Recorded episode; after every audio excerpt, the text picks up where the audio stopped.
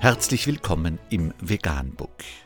Wir liefern aktuelle Informationen und Beiträge zu den Themen Veganismus, Tier- und Menschenrechte, Klima- und Umweltschutz. Dr. Med Ernst Walter Henrich am 6. August 2018 zum Thema Weltagrarbericht, Studie zur Welternährung, Lebensmittel für Menschen statt für Tiere. Ein paar Auszüge aus diesem Bericht. Die aktuelle Lebensmittelproduktion reicht auch aus für 9,7 Milliarden Menschen im Jahr 2050. Aber dafür müsste sich unsere Ernährungsweise ändern.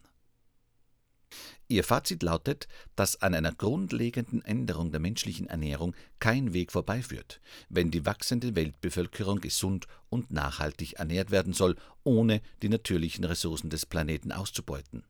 Dazu müssten Fleisch- und Milchprodukte deutlich reduziert und mit pflanzlichen Alternativen ersetzt werden und Pflanzen, die aktuell als Tierfutter im Trog landen, vor allem Mais, direkt für die Ernährung von Menschen verwendet werden. Professor Hewitt erklärte, die Analyse habe keine Argumente liefern können für eine Verfütterung von für den Menschen essbaren Pflanzen an Tiere, wodurch die Kalorien- und Eiweißversorgung verringert werde.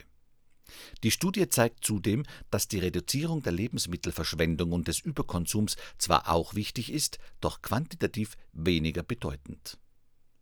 Anmerkung Wetten, dass die Volldeppen weiter Tierprodukte ohne Rücksicht auf Verluste konsumieren?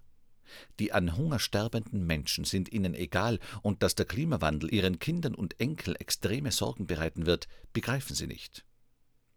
Die Mehrheit der gewöhnlichen Bevölkerung versteht nicht, was wirklich geschieht, und sie versteht noch nicht einmal, dass sie es nicht versteht.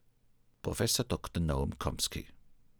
Mehr unter www.weltagrarbericht.de Vegan, die gesündeste Ernährung und ihre Auswirkungen auf Klima und Umwelt, Tier- und Menschenrechte.